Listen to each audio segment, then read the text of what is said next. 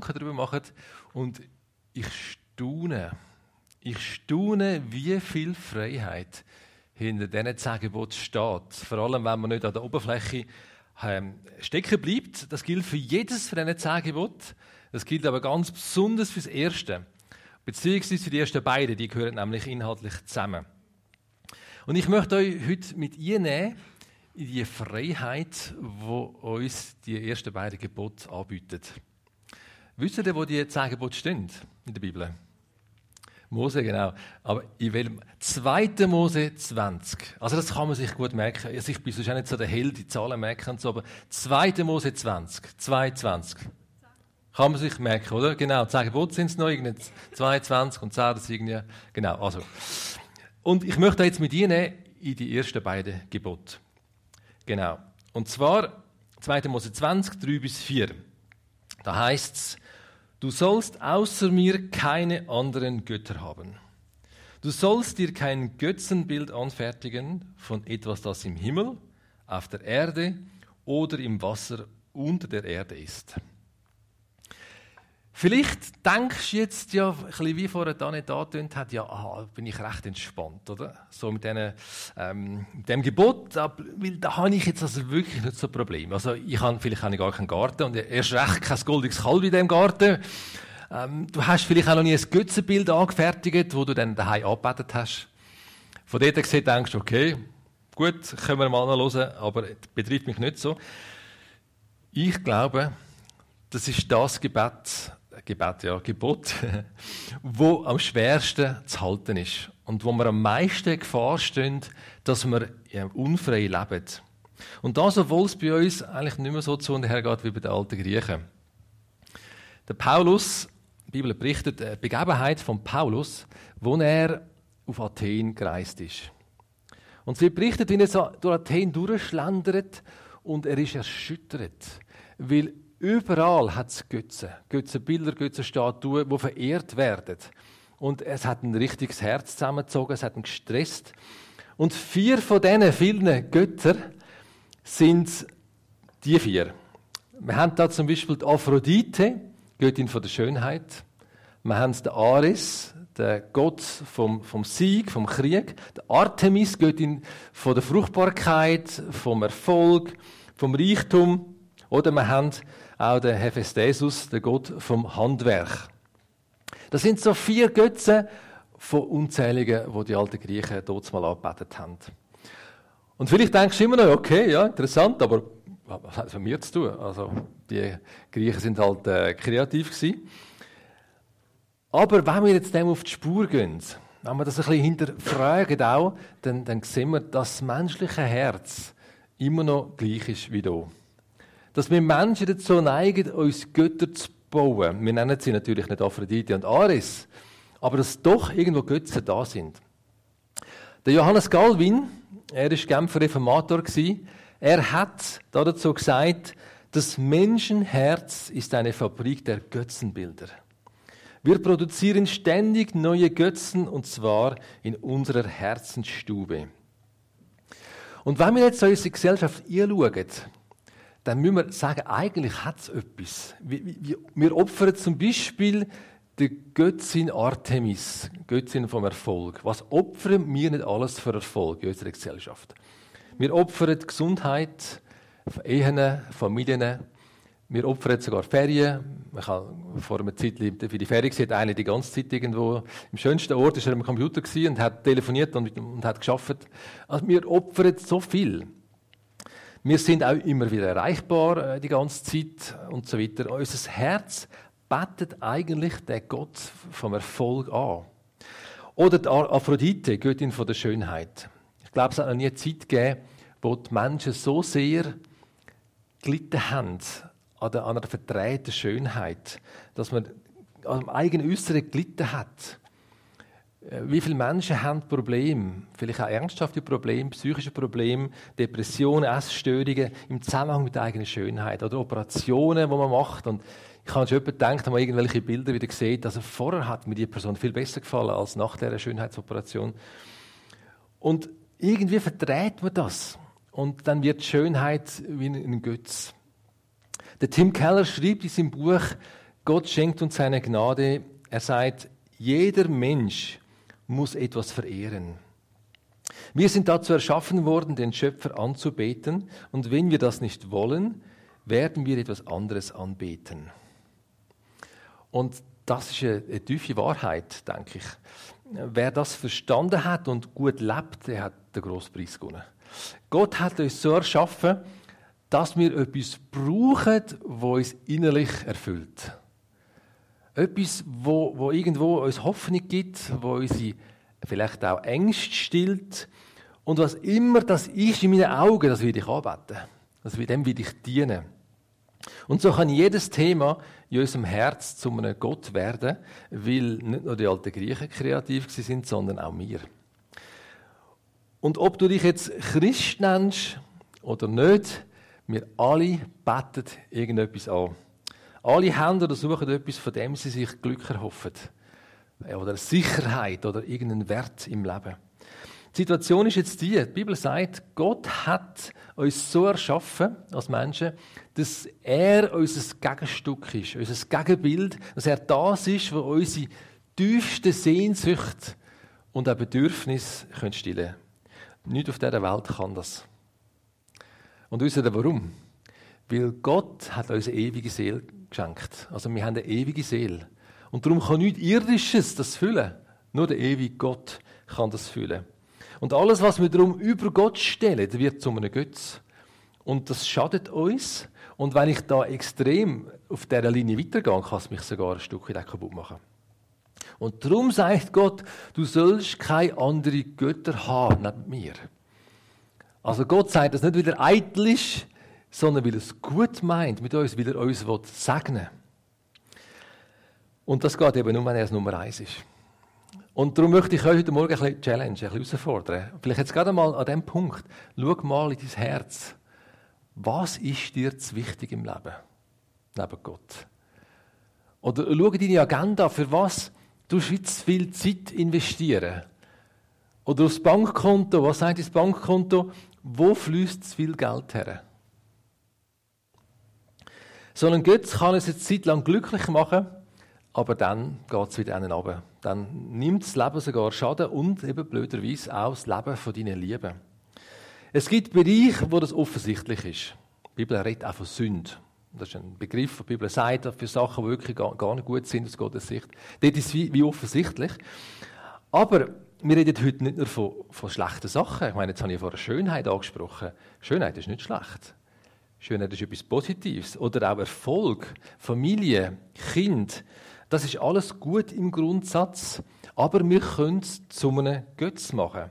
Jede gute Sache kann zu einem Götz werden. Nämlich, wenn es den Platz bekommt, wo eigentlich Gott verdient. Und das ist ja oft ein schleichender Prozess. Ich finde das manchmal gar nicht so einfach. Und du merkst gar nicht so genau, äh, dass du jetzt in einem Prozess bist, der eigentlich in eine nicht so gute Richtung geht. Und, und, und irgendwann ist es dann wirklich offensichtlich, aber dann checkt man es vielleicht wie nicht. Wie können wir dann unsere Götze entlarven? Wenn es ja gar nicht so einfach ist. Es gibt einen Bibelvers, Matthäus 6, 21. Da, wo dein Schatz ist, da ist dein Herz. Und ich denke, dass es dann gut ist, wenn man sich mal selber ganz ehrlich, braucht natürlich Ehrlichkeit wirklich, also dass man sich ehrlich mal so scannt, sich selber mal so seinen Alltag beleuchtet sein Herz beleuchtet und sich fragt, hey, wo hängt mein Herz dran? Wo, wo hängen meine Gedanken dran? Also wenn, was denkt es dir, wenn du zum Beispiel am Morgen verwachst und weißt, hast Zeit zum Beispiel, du musst nicht gerade Hetze auf arbeiten, was denkst du dann? Oder wenn du irgendwo ein bisschen am Chillen bist, geniessen, was denkst du dir? Oder wo ist deine Liebe, wo ist deine Leidenschaft? Für was bist du Feuer und Flamme? Für was stehst du regelmäßig am Morgen um 6 Uhr auf, wenn du gar nicht müsstest? Es geht um alles, was mein Denken dominiert, mein Fühlen, wo mein Handeln dominiert und mir durch das auch dann weniger Freiraum lässt für anders und für andere Menschen. Wenn wir uns auf unseren Gott konzentrieren, dann können wir erleben, dass nämlich er der ist, der uns all das schenkt, was wir bei diesen Götzen suchen. Dass es noch viel mehr gibt. Ich weiß jetzt auch nicht, wie du es hast, aber stell dir mal vor, am Abend bist vielleicht ein bisschen müde, aber nicht so fest. Einfach ein bisschen, ist Abend, du denkst, ja, ein guter Film oder ein bisschen irgendwie TikTok oder mh, mm, irgend sonst etwas. Eben an sich neutral, wenn man nicht irgendeine Stunde schaut. Und wie wäre es das, wenn du dann sagst, hey, weißt du was, jetzt lese ich mal die Bibel. Mal völlig zu einem Zeitpunkt, den du sonst nicht machst. Ich suche Gott in dem hinein. Ich suche dich, Jesus. Oder ich höre irgendeine Worship-Musik und suche Gott. Und dann testest du mal, ob du nicht in dem hinein mehr findest als im anderen. Fakt ist, Gott hat die Welt erschaffen mit dem Prädikat sehr gut. Und darum ist es legitim und es ist auch natürlich, wenn wir uns an dieser Welt, an der Natur freuen, wenn wir drin nie gehen, uns bewundern und geniessen. Problematisch wird es erst dann, wenn wir am Geschaffenen mit dieser Anhänglichkeit und Zuneigung begegnet, wo eigentlich nur Gott verdient. Weil dann tun wir nicht mehr den, also den, den ewigen Gott verehren, sondern eigentlich das, was er geschaffen hat. Der Tim Keller sagt, das menschliche Herz hat einen fatalen Hang dazu, etwas an sich Gutes zu seinem Gott zu machen. Etwas, was eigentlich gut ist, machen wir es zum Gott, weil man es wichtig nimmt, weil man dann Jesus abstuft und das aufstuft. Vielleicht nicht mit einer bewussten Entscheidung, wo ich sage, ich stufe jetzt Jesus ab, ich stufe das auf, aber in meinen Handlungen, in meinen Gedanken, in meinem Reden vielleicht auch. Und das zeigt uns ein Text im Römer 1. Genau das Gleiche. Und er zeigt einem, was dann passiert, wenn man das macht, im Extremfall. Ich möchte euch mal ein bisschen mit nehmen in den Text. Ab Vers 20, ich lese ein paar Verse. Seine unsichtbare Wirklichkeit, da geht es um Gott. Seine ewige Macht und göttliche Majestät sind nämlich seit Erschaffung der Welt in seinen Werken zu erkennen. Die Menschen haben also keine Entschuldigung. Trotz allem, was sie von Gott wussten, ehrten sie ihn aber nicht als Gott. Das ist jetzt ganz schlecht, oder? Und brachten ihm auch keinerlei Dank. Stattdessen verloren sich ihre Gedanken ins Nichts. Ins Nichts. Ist nicht gerade viel. Und in ihrem uneinsichtigen Herzen wurde es finster. Sie hielten sich für weise und wurden zu Narren. Die Herrlichkeit des unvergänglichen Gottes vertauschten sie mit Bildern von sterblichen Menschen, mit Abbildern von Vögeln, vielfüßigen und kriechenden Tieren. Sie vertauschten die Wahrheit Gottes mit der Lüge. Sie beteten die Geschöpfe an und verehrten sie anstelle des Schöpfers, der doch für immer und ewig zu preisen ist. Amen. Also statt Gott zu verehren, haben die Menschen angefangen, das Erschaffen als Gott anzubeten. Und das ist durchaus auch heute das Grundproblem wo wir in dieser Welt haben. Und das kann übrigens auch uns betreffen, so mehr oder weniger. Nicht nur die anderen. Aber was passiert, wenn man das macht? Der Text sagt, ihre Gedanken verloren sich ins Nichts und ihrem Herz ist es finster geworden. Das war ein Folge, nicht irgendwie, sie haben sich das selber irgendwie zugeführt, aber es ist ein Folge. Das gibt ein verdrehtes Denken. Und das schlägt sich heute auch offensichtlich in vielen ethischen Fragen nieder, wie man ethische Fragen beurteilt in der Gesellschaft. Und so meint man zum Beispiel heute, dass man einfach das eigene Geschlecht ändern und auch langfristig glücklich werden mit dem. Es ist, es ist eigentlich wirklich krass. Heutzutage kann man das eigene Geschlecht einfacher ändern als ein, als ein Baum fällen im Garten. Wir haben vor unserer Gemeinde einen Baum, der irgendwie kränkelt. Und irgendwie, der, der, ja, auf jeden Fall, wir haben eigentlich gedacht, den müssen wir fällen. Und dann hat es gegeben, vor etwa zwei Jahren, sind äh, ein Herr von der Stadtverwaltung, einer von unserer Gemeinde und, und dem, was das Gebäude gehört, sind drei, drei Monate sind wir im Baum gestanden und haben gewährleistet, ob was jetzt möglich ist und was man darf, was man nicht darf. Der Baum steht heute noch. Aber wenn du das Geschlecht ändern also ich meine, du kannst irgendwie auf Verwaltung gehen und dann kommst du wieder raus und hast ein anderes Geschlecht. Ähm, also irgendwie dunkel das einfach verdreht. Es ist irgendwie schwierig. Und wenn man etwas an Gottes Stelle verehrt, gibt es ein Durcheinander im menschlichen Denken. Wenn wir das erste Gebot ernst nehmen was heißt das denn für uns? Mal ganz grundsätzlich kann man sagen, das heißt Gott zuerst. Jesus first. So, wenn wir es mal ganz allgemein äh, ausdrücken. Und ich möchte das jetzt mal veranschaulichen. Stell dir vor, du hast ganz einen guten Freund und der gönnt eine unglaublich grosse Summe im Lotto. Ah, oh, das wäre mal schön, wenn es nicht nur über so Geschichten wären, sondern mal wirklich. Und er macht sich nichts aufs Geld, wirklich nicht. Und er möchte dir einfach eine riesige Summe schenken. Mit welcher Summe wärst du zufrieden? Ich möchte einmal ein paar Summen nennen. Und ich sehe jetzt zwar nicht so gut, weil es so hell ist, aber ihr dürft, wenn ihr eine Summe hört, wenn ihr eine Summe hört, wo, wo ihr findet, hey, das ist gut, dann dürft ihr äh, die Hand aufstrecken. Ich nenne euch mal ein paar Summen. Okay, jetzt muss ich gerade schauen, dass wir das da so. Genau, die erste Summe 0,00. Ist irgendjemand zufrieden? Außer die Mütter? Nein, ich glaube nicht. He? Gut. Dann gehen wir auf 0,00. Jemand? Ah, noch nicht. Okay, ich verdopple. 40,00. Ich glaube auch nicht, die sind anspruchsvoll. Okay, 80,00. Ist jetzt jemand zufrieden? Immer noch nicht. Ich verdopple das letzte Mal. 16,0. Ich glaube immer noch nicht. Okay. Also, und, und, was ist jetzt, wenn ich vorne ein Eis mache? Was ist jetzt? Ist jemand zufrieden? Würde jemand die Summe nehmen? Doch, ein paar hat es. Gut, die erste kann nachher kommen. Ich schaue, dass es dann einen Check gibt. Nein. äh, ja, dann werde ich an sich wieder aufheben. He? Bei, bei so vielen. Äh, oh, schau jetzt. Das Eis müssen wir nach vorne haben. He? Genau. Jetzt ist die richtige Summe, gell? Und spannend ist jetzt, wir haben vorher irgendwie 16-0 gehabt und niemand hat die Hand aufgelupft. Und dann ist ein einziges Eis dazugekommen und hat alles verändert. Und da sieht es plötzlich anders aus. Also es sind nicht drei oder fünf, sondern eins, eins. Und hat alle Zahlen hinein hat sie verändert. Die haben zwar noch gleich ausgesehen, aber sie haben einen anderen Wert gehabt. Und genau das passiert mit allem, wenn Jesus die Nummer eins ist. Wenn er zuerst kommt in deinem Leben, nicht nur theoretisch, sondern ganz praktisch, dann wird alles andere kommt einen anderen Wert über. Es kommt überhaupt einen Wert über vor Gott. Ein angemessener Wert. Wir dürfen fließig schaffen. Wir dürfen ähm, Beziehungen geniessen. Wir dürfen den Körper pflegen. Wir dürfen schick daherkommen. Wir dürfen äh, Hobbys ausüben. All das dürfen wir geniessen. Aber Jesus muss das Nummer eins sein.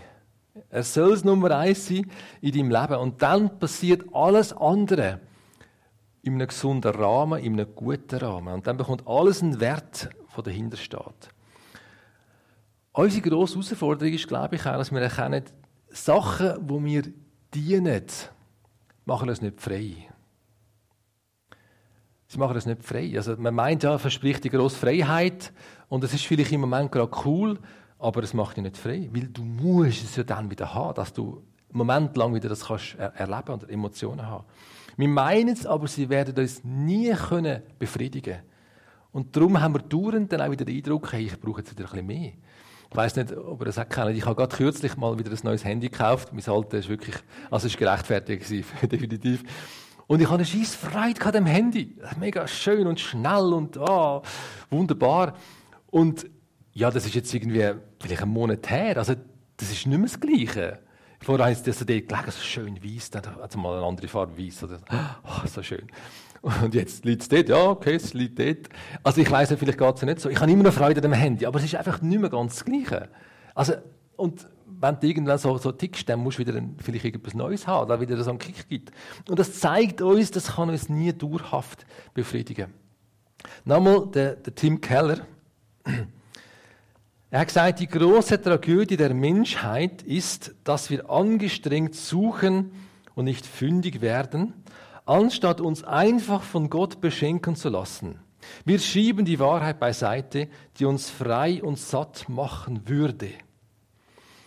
Und das ist die Tragödie der heutigen Zeit. Es gibt eine Lösung, aber man lehnt sie ab, warum auch immer. Und weiter sagt er dann noch, das Schlimmste, was uns passieren kann, ist, dass wir das bekommen, wonach wir so übermäßig verlangen. Das Schlimmste, was, wir können, was uns passieren kann, dass wir genau das bekommen, was wir übermäßig verlangt. Also stell dir mal jemand vor, da ist ein, jemand, der ähm, am Beruf der Karriere alles unterordnet, weil er meint, hey, das gibt meinem Leben Sinn. Das gibt mir einen Wert und er gibt Vollgas auf die Karte Karriere und alles andere muss sich dem unterordnen. Und das Schlimmste, was dieser Person passieren kann, ist die nächste Beförderung. Weil die Beförderung bestätigt ihn genau wieder in dem Wahn, dass die Gier nach Anerkennung das Richtige ist im Leben. Weil er erlebt, wow, in dem Moment wieder, oder? Es kickt dann auf, er hat Beförderung. Aber wie schnell geht's und das Kickli ist nicht mehr da.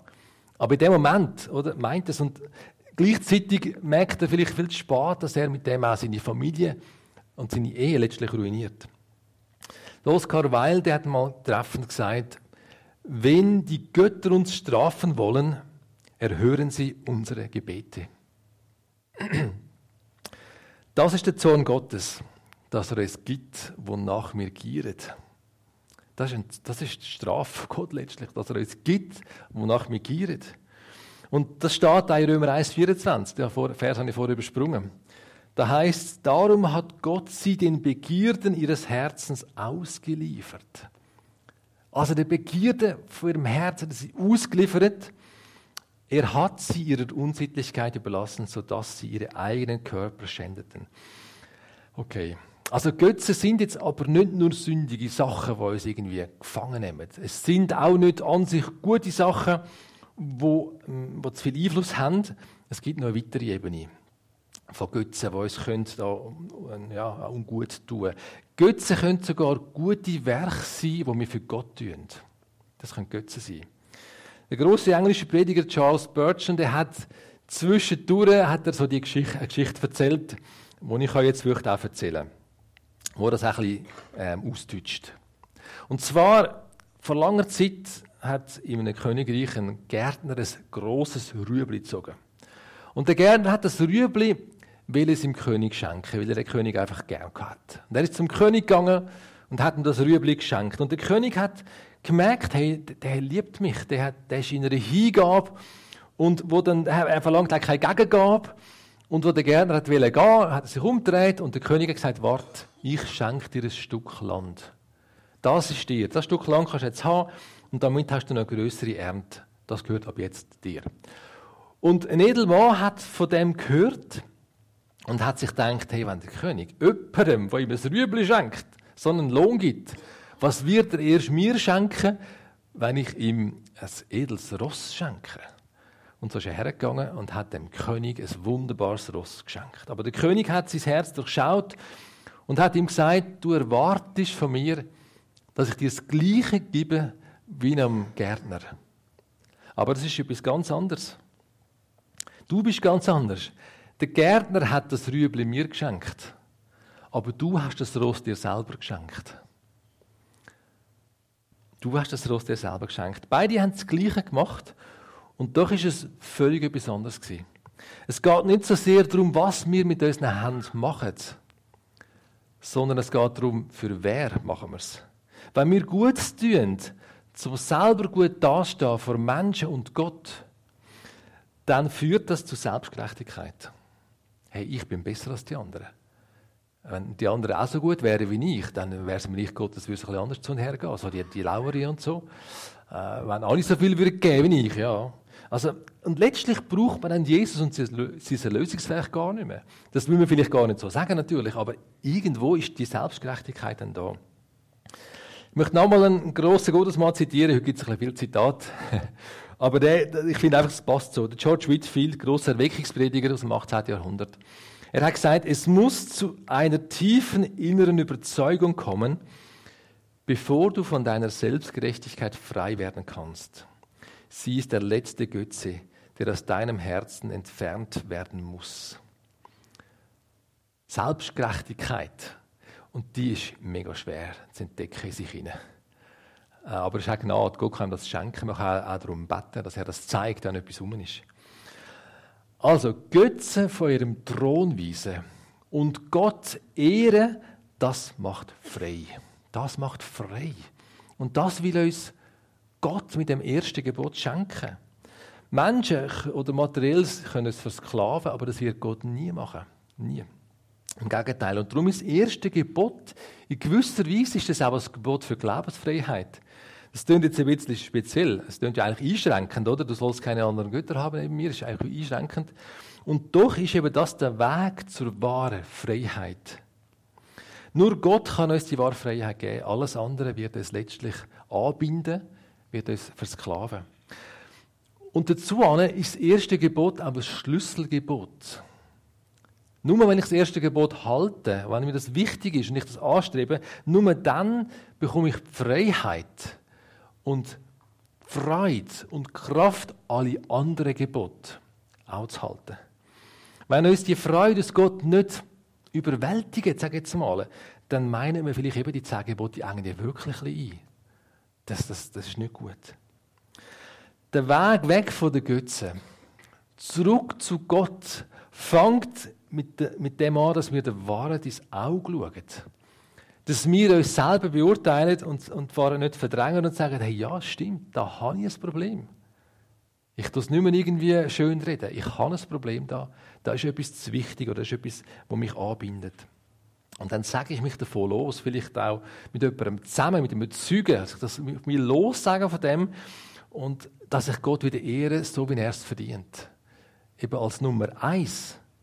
Und dass ich mich von ihm abhängig mache. Ich mache mich von Gott abhängig. Das ist eigentlich die einzige Person, wo man sich nicht genug fest kann abhängig machen kann, was nur positiv ist, wenn man das macht dass ich sage, er ist mein rechtmäßiger Herr. Ich will ihn mehr ehren als das, was er schenkt.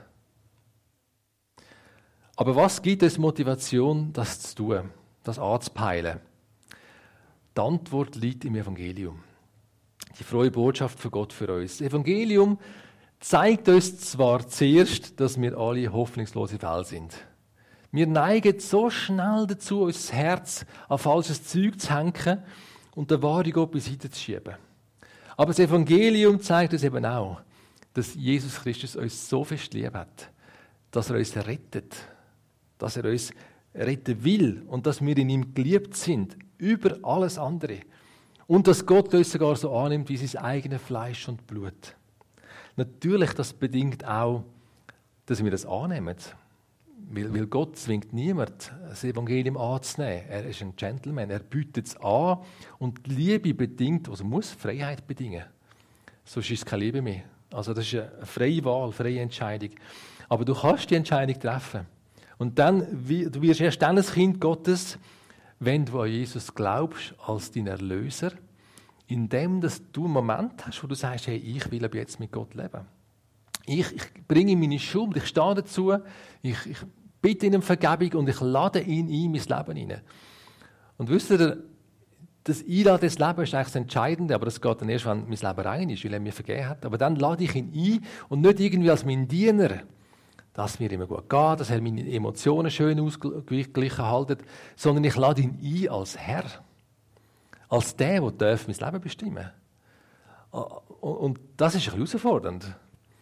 Und das würde ich uns aber Mut machen, dass wir da sagen, hey, ich gehe trotzdem. Es ist ja so, oder? Ähm, wenn Jesus in mein Leben als Herr kommt, wir können das vergleichen mit einem Bild. Wenn, stell dir vor, du bist mit dem Auto unterwegs, das ist ein bisschen abstrakt, aber ist ja egal. Mit dem Auto unterwegs und dann fahrst du so schön, so ein bisschen die Scheibe drunter, schönes Lüftchen, schön warmes Wetter und dann plötzlich siehst du Jesus am Strassenrand stehen, der Autostopp macht. Und du denkst, wow, Jesus macht Autostopp. Ja, hey, den nehme ich sicher mit, wie cool. Du fährst an, und denkst, jetzt steigt er ein und dann läuft Jesus vorne durch, Fahrertür und sagt, rutsch über, jetzt fahre ich. Und du weißt nicht, wo er herfährt. Das heißt, wenn er Herr ist. Aber weil er der Herr ist, weil er Gott ist, weiß er ja viel besser, was für dich gut ist. Er weiß, wie er mit dir einen Weg gehen kann, wo du total zur Entfaltung kommst. Ein Weg, wo du merkst, hey, ich bin gebraucht, das ist so genial. Ich bin ein Werkzeug vom Heiligen Geist, von Gott. Das ist mega. Und, und das darf uns Mut machen, da wirklich einzuklinken. Weil erst, wenn wir das haben, einerseits der Lösung in Jesus, aber auch dann die Herrschaftsübergabe, erst dann haben wir die Beziehung, die uns in die wahre Freiheit hineinführt. Und auch emotional. Wir sehen also, bei den zehn geht es nicht zuerst darum, das darfst du nicht und jenes darfst du nicht, sondern es geht darum, hey, das schadet dir und das macht dich unfrei. Und Jesus hat noch viel mehr für dich parat als das. Ja, ihr Lieben, mich würde es jetzt wundern, wo fordert Gott dich heute Morgen raus? An welchem Punkt? Vielleicht hast du etwas vor Augen. Vielleicht noch nicht. Vielleicht geht es auch darum, dass du das wie auch noch sagst. Jesus zeigt mir das. Vielleicht musst du etwas bekennen, wo du merkst, hey, das ist mir das ist einfach zu wichtig geworden. Es ist irgendwie so auf die Ebene von Gott fast kommen, in, in meinem Alltag. Und du musst es wie auf den Altar legen, dass Gott sagt, hey, opfern wir das. Vielleicht geht es um finanzielle Sicherheit, wo du merkst, hey, du bist, ah, es muss immer mega ja, sein und, und du merkst, hey, ich muss das wie loslassen, ich muss es opfern. Vielleicht auch sogar dein Intellekt oder du hast einen Job, wo, wo, du mega erfolgreich bist und du merkst, hey, mein ganzes Leben entwickelt sich in eine falsche Richtung. Vielleicht musst du auch sagen, hey, ich opfere etwas Jesus. Vielleicht Familie und Kind. Wenn deine Kinder den ersten Platz im Leben haben, vor Gott, dann ist es schlecht für dich und für deine Kinder. Gott will, dass wir uns entwickeln, dass wir immer mehr in die Freiheit kommen, um für ihn zu leben. Und das erste Gebot zeigt uns den Weg dorthin. Amen. Dann wir beten zusammen. Ja, lieber Herr Jesus Christus, du weißt, wie unser Leben funktioniert. Du weißt, was uns kann, kann gefangen nehmen so im, im Alltag, also unmerklich vielleicht. Und ich bitte dich so fest, dass du uns hilfst, dass wir sehen, wo wir im Moment betroffen sind, was uns Mühe macht. Vielleicht sind das Sachen, wo wir schon viel probiert haben und denken, ich habe eh keine Chance. Herr, gib uns neuen Mut.